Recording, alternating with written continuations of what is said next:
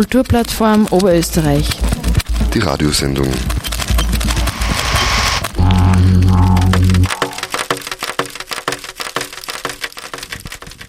Hallo und willkommen bei der KUPF Radioshow, dem zweiwöchentlichen Radiomagazin der Kulturplattform.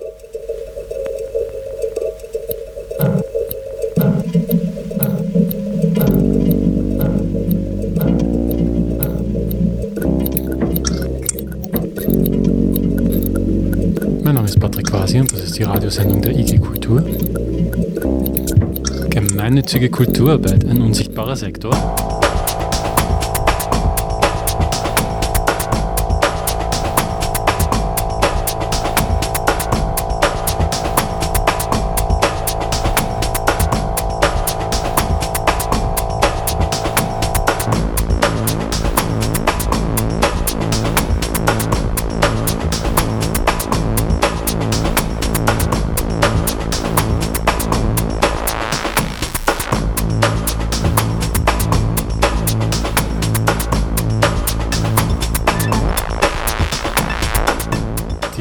Anerkennung gemeinnütziger Arbeit ist keine Selbstverständlichkeit, aber was wissen wir denn überhaupt über den gemeinnützigen Sektor in Österreich? Wie viele gemeinnützige Kulturvereine gibt es und welche Rolle spielt dort das Ehrenamt? Zu diesem Thema war im Webtalk der IG Kultur, moderiert von Carola Sokotnik, Michael Mayer zu Gast, Leiter des Instituts für Non-Profit Management an der WU Wien und Experte für Non-Profit-Organisationen und Zivilgesellschaft in Österreich.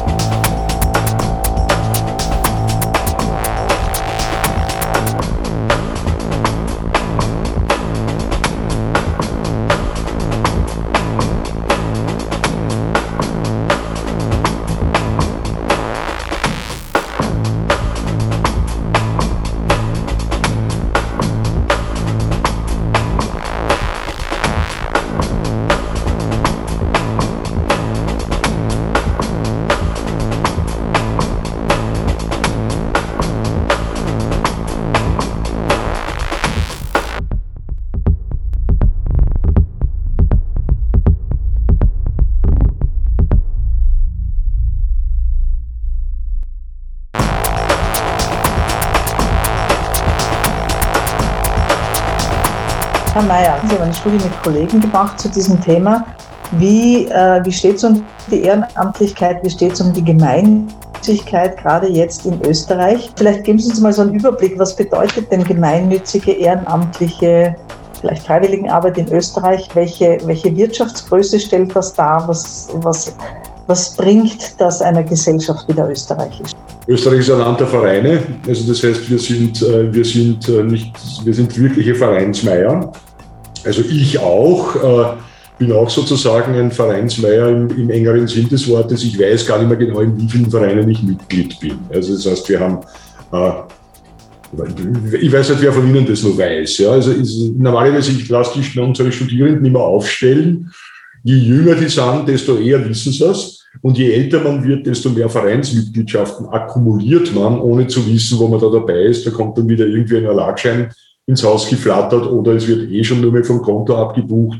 Aber wir sind beim ÖMDC, beim ABÖ, beim Alpenverein, bei den Naturfreunden, äh, bei den Bienenzüchtern, äh, bei dem Kulturverein sowieso, beim Dorfverschönerungsverein, äh, beim und so weiter und so fort. Ja. Äh, wir wissen es oft nicht einmal mehr, bei wie vielen Vereinen wir Mitglied sind. Also wir sind ein, ein sehr vereinsträchtiges äh, Land. Wir haben, wie gesagt, 125.000 in etwa äh, registrierte Vereine. Äh, in Deutschland gibt es knappe 600.000, also das heißt, die haben nur die Hälfte der Vereinsdichte. und die Deutschen sind auch Vereinsmeier. Ja, also verglichen mit, äh, mit wiederum anderen, äh, mit den nordischen Ländern oder mit, äh, mit dem angloamerikanischen Bereich sind auch die Deutschen und die Schweizer und Schweizerinnen ordentliche Vereinsmeier, aber wir noch mehr. Ja. Ehrenamtliche Arbeit, Freiwilligenarbeit, zwei Begriffe, die halt so für das, äh, sagen wir mal, gesellschaftliche Engagement in einer bestimmten Art und Weise meistens in, in Organisationen stehen, das unbezahlt ist und äh, das in, in jeder Gesellschaft eine große Rolle spielt, in Österreich eine ganz besonders große Rolle. Äh, wir haben äh, in etwa 30 Prozent der Bevölkerung in diesem Land, die sich in irgendeiner Art und Weise freiwillig engagieren. Also das sind ganz einfach sehr, sehr viele Menschen, die das tun. Und im Kunst- und Kulturbereich, by the way, das ist der wichtigste Bereich. Also 7,5 Prozent äh, der Bevölkerung engagiert sich regelmäßig, also nicht bloß einmalig, freiwillig im Kunst- und Kulturbereich. Das kann in der klassischen freiwilligen Arbeit sein. Also das heißt, ich, äh, ich weiß nicht was, ich gebe Musikunterricht in einer Musikschule freiwillig. Äh, das kann ehrenamtliche Arbeit sein. Ich bin in den Vorständen von äh, Theatervereinen äh, oder ich mache nur den Kassier oder den Kassaprüfer dort. Ähm, und äh, diese, diese Tätigkeiten sind in Summe in dem Land äh, von einer enormen volkswirtschaftlichen Bedeutung. Äh, wenn man das alles zusammenzählt, nämlich die Stunden, die da geleistet werden, dann kommt man auf ein Äquivalent von knapp 300.000 Vollzeitäquivalenten und das sind so in etwa sechs Prozent der gesamten Erwerbstätigkeit. Also das ist, das ist nicht nichts und äh, da liegen wir in Europa so im guten äh, Mittel.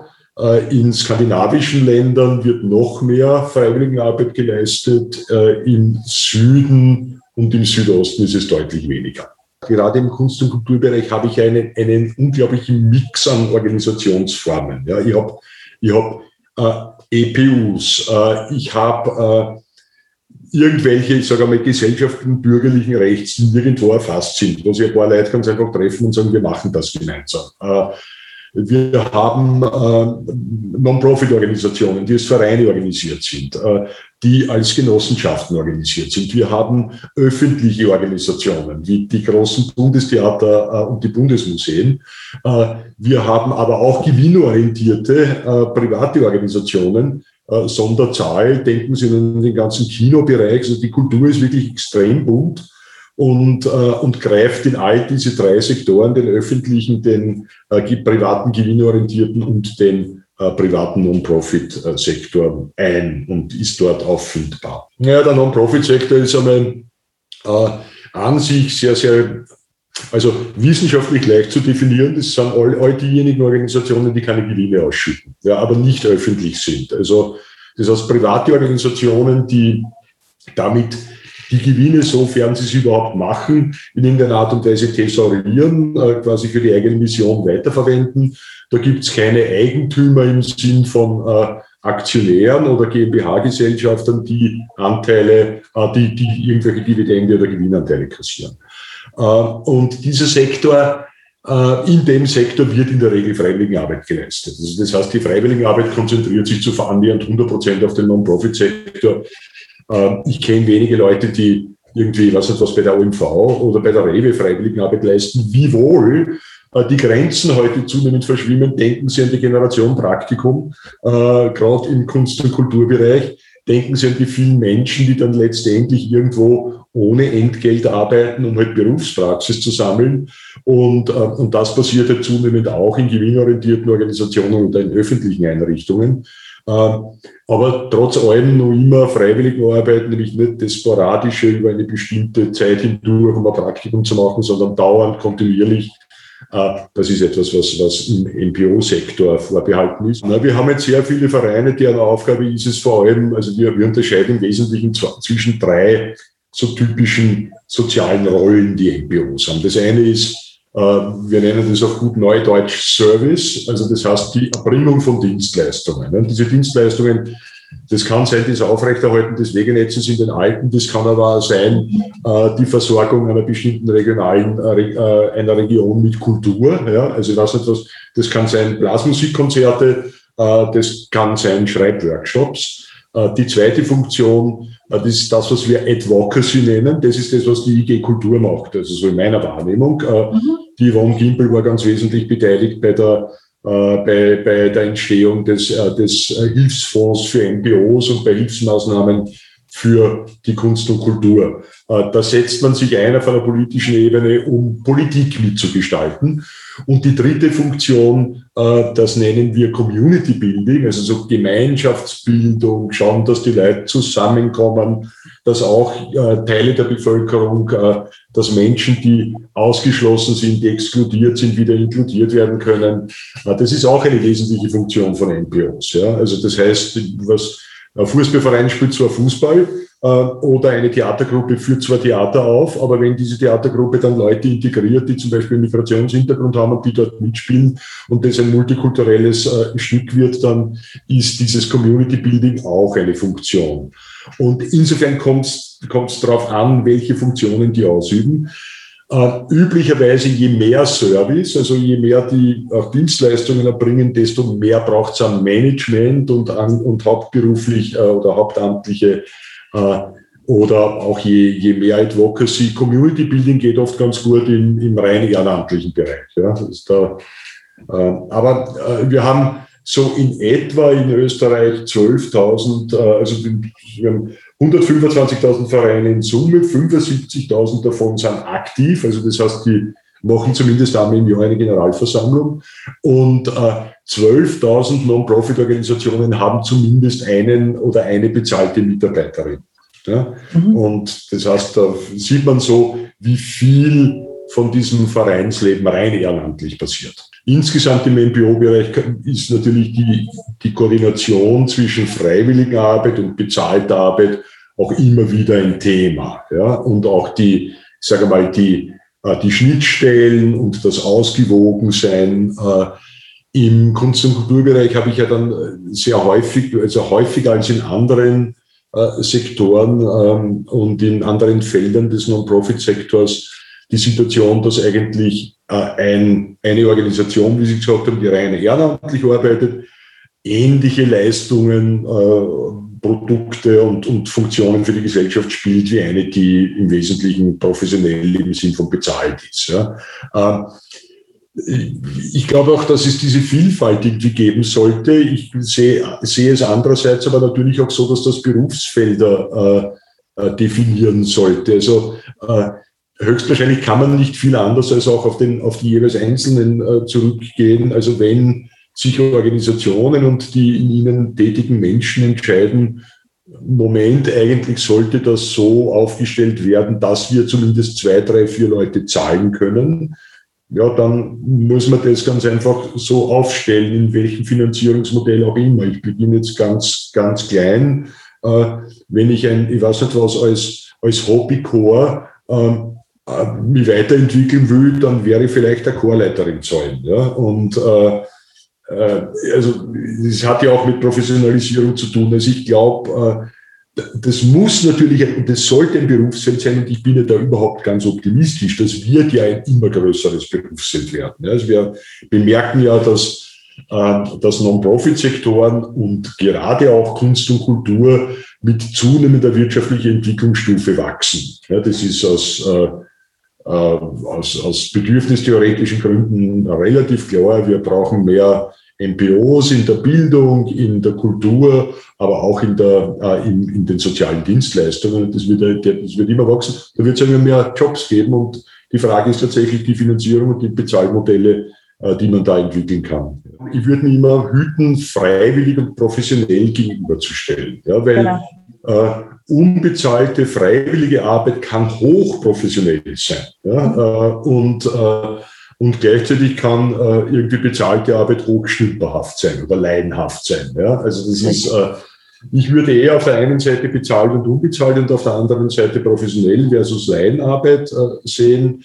Und, äh, und ich glaube ganz einfach, dass in, in, in guten Organisationen, also jetzt bei bezahlt oder unbezahlt, das ist eine Frage, was ich jetzt mache und was, in welcher Wachstumsphase ich bin. Also um noch einmal bei meinem äh, äh, letztes Mal bei dem Beispiel jetzt nicht des Gartens, sondern äh, äh, vom Jazz und eines Jazzfestivals zu, äh, zu bleiben. Ich bin, freue mich heuer hoffentlich wieder nach Saalfelden fahren zu können.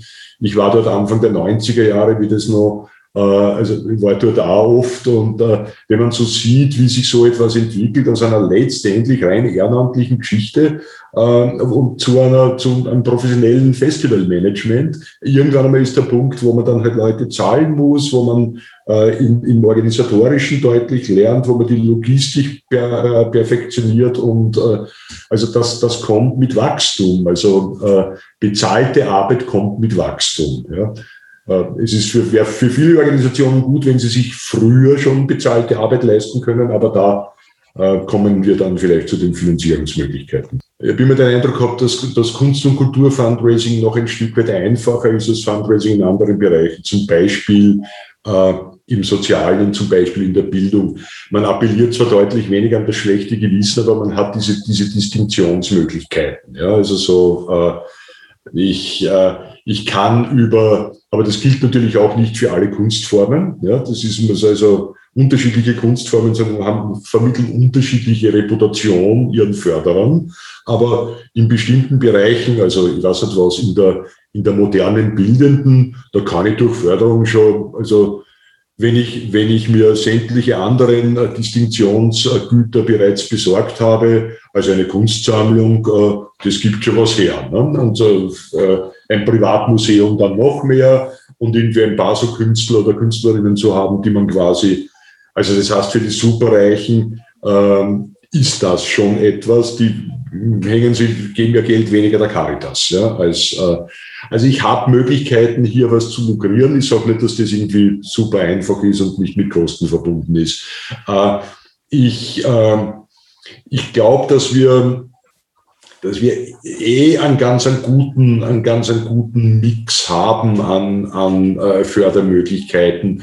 Was können Sie uns da erzählen zum NPO-Fonds? Die Zahlen zum NPO-Fonds äh, im, äh, mit 31. Mai 2021 also was Sie da sehen, ist, dass äh, durchaus, also da sehen Sie alle Bereiche. In Summe hat es äh, knappe 30.000 Zusagen gegeben. Sie sehen diese Zusagen, diese Förder- oder äh, ähm, äh, Finanzierungszusagen verteilt auf die Bereiche. Da sind immerhin 18 Prozent der Zusagen auf den Kunst- und Kulturbereich entfallen.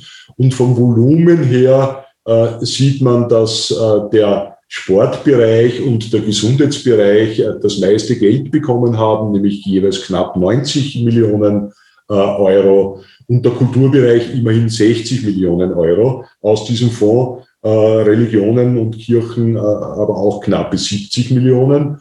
Ähm, ja, was man bisschen sieht, ist, dass zum Beispiel der Gesundheits-, äh, Pflege- und Sozialbereich natürlich deutlich weniger Anträge und Zusagen äh, lukriert hat, weil das größere Organisationen sind. Äh, also nur 4,4 Prozent der Zusagen, aber 14 Prozent des ausgeschütteten Volumens.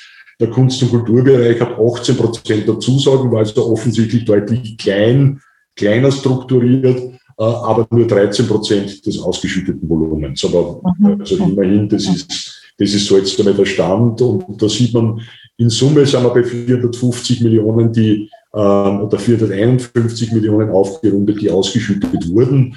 Aber äh, äh, das, ist, das betrifft noch nicht die Quartale 1 und 2. Also es waren nur die Phasen 1 und die Phasen 2, noch nicht die Phase 3 2021. Das heißt, da ist jetzt noch einiges unterwegs für äh, zumindest der Q2 2021 und das wird wohl auch noch ausgeschüttet werden. Und dann wird es aber auch eher aus sein. Ja, also dann wird man noch, was ich so äh, höre, möglicherweise für Notfälle noch äh, Mittel vorsehen, aber also so dieser reguläre Fixkostenzuschuss, der, äh, wird's, den wird es dann nicht mehr geben. Grundsätzlich, glaube ich, war das ein gutes Mittel, das sehr vieles übernehmen, nämlich die, die, fix, die fix, fixe Verpflichtungen eingegangen sind, denen erlaubte äh, dieses Instrument sehr wohl das Überleben. Das glaube ich schon, dass das sehr hilfreich war. Also zumindest, da komme ich dann auf die Studie, die wir, die Sie angesprochen haben, äh, Frau Sakotnik, mhm. die wir nicht im Kulturbereich durchgeführt haben, aber im äh, Bereich der sozialen Organisationen. ist da sehr hohe Zufriedenheit auch mit der, mit der Unterstützung da gewesen. Mhm. Also. Wenn Sie jetzt den Auftrag kriegen, eine Studie für den Kunst- und Kulturbereich zu machen, wie würden Sie es aufsetzen? Was würden Sie sich anschauen? Äh, gute Frage. Ich würde mir nicht nur Einkommensverluste alleine anschauen, was übrigens, äh, was ich noch, worauf ich hinweisen will, der Peter Schmuck, ein Kollege von der Musikuniversität, der hat einen, einen Blog, der heißt äh, Musikwirtschaft. Äh, den finden Sie auf Google ganz leicht. Was sich der angeschaut hat, ist, äh, ist Musiker. Und zwar angestellte Musiker und äh, freischaffende Musiker und Musikerinnen in unterschiedlichsten äh, Musikgenres äh, und was die ein Einkommen verloren haben. Und das ist schon ziemlich dramatisch dann. Die, also die Mehrheit hat äh, Einkommensverluste äh, deutlich jenseits der 10.000 Euro äh, im letzten Jahr gehabt. Also ich würde mir nicht nur so, ich würde auf Organisationen schauen. Also ich bin heute äh, eher organisationsorientiert und würde mir da ganz einfach anschauen, äh, wie, wie die wie Kunst- und Kulturorganisationen, also wie sie durch die Krise gekommen sind, mit welchen, äh, äh, ich sage mal, welchen wer wie gut über die Krise gekommen ist. Der Hintergrund ist, ich habe so ein, äh, eine theoretische Vorstellung, die heißt Organizational Slack. Äh, also das sind so Überschussressourcen, die man irgendwie hat und das muss nicht nur Geld sein. Äh, das ist der, der Speck, ja, der, den man im Winter braucht. Das ist, das kann Geld sein, das können aber zum Beispiel auch freiwillige MitarbeiterInnen sein, die notfalls bereit sind, eine Zeit lang äh, gratis zu arbeiten, äh, noch mehr zu arbeiten. Das können äh, Sponsoren oder Mäzene sein, die sagen, ihr macht zwar jetzt im Moment keine Aufführungen, aber wir finanzieren euch durch. Also sowas. Äh, und ich möchte schauen, wie diese Ausstattung mit diesem Slack und welche unterschiedlichen Formen von Slack im Kulturbereich äh, welche Konsequenzen gehabt haben, um so ein Stück weit zu schauen, wie könnte ich denn Kunst- und Kulturorganisationen krisenfester machen. Ja? Also was müsste ich denn dort machen? Äh, mehr Geld ist immer leicht. Ja? Also es ist so mhm. ähnlich wie mir äh, unser Bergführer immer gesagt hat, äh, wenn es darum gegangen ist, wie schaut das aus, wie viel Kondition muss man haben, hat er immer gesagt, mehr Kondition ist besser als weniger Kondition. Ja, äh, ja mehr Geld ist besser als weniger Geld. Aber ähm, nachdem das kein, kein ähm, freies Gut ist, sich anzuschauen, was so die spezifische Komposition von, von Ressourcen ist, die es Kunst- und Kulturorganisationen erleichtert haben, durch diese Krise zu kommen, das, glaube ich, wäre spannend.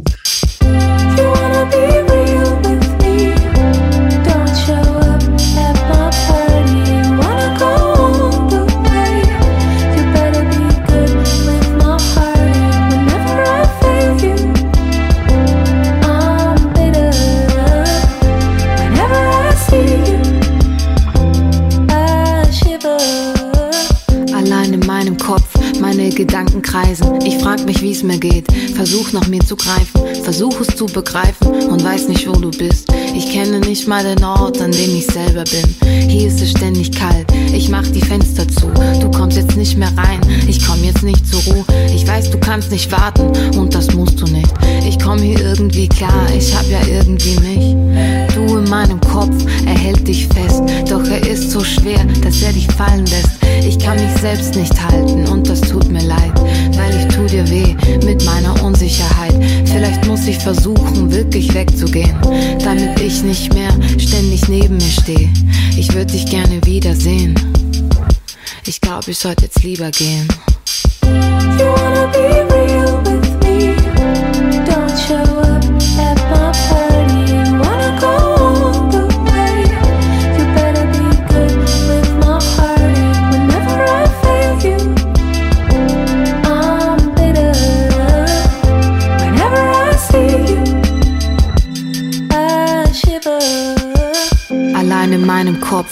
meine Gedanken schreien nach Aufmerksamkeit. Ich sperr sie wieder ein, alles engt mich ein, doch alles bin wohl ich.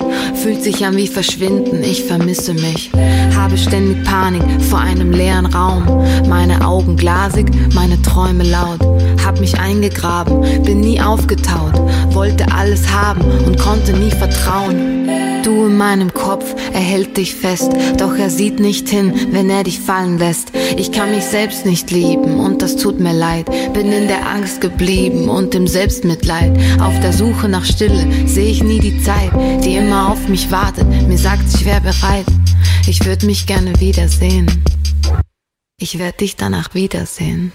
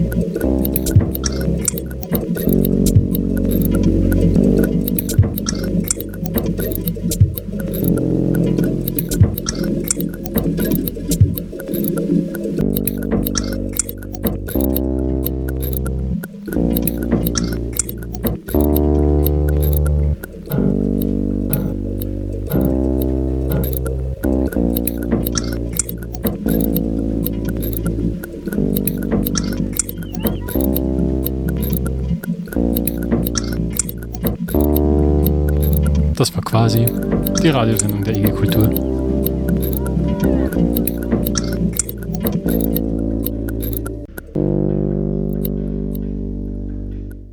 Das war die Kupf Radioshow. Weitere Informationen zur Kulturplattform sind zu finden unter kupf.at. Die Sendung zum Nachhören und allerlei Interessantes dazu gibt es im Blog-Eintrag zur Sendung unter fro.at oder im Audioarchiv der Freien Radios unter cba.fro.at. Kulturplattform Oberösterreich. Die Radiosendung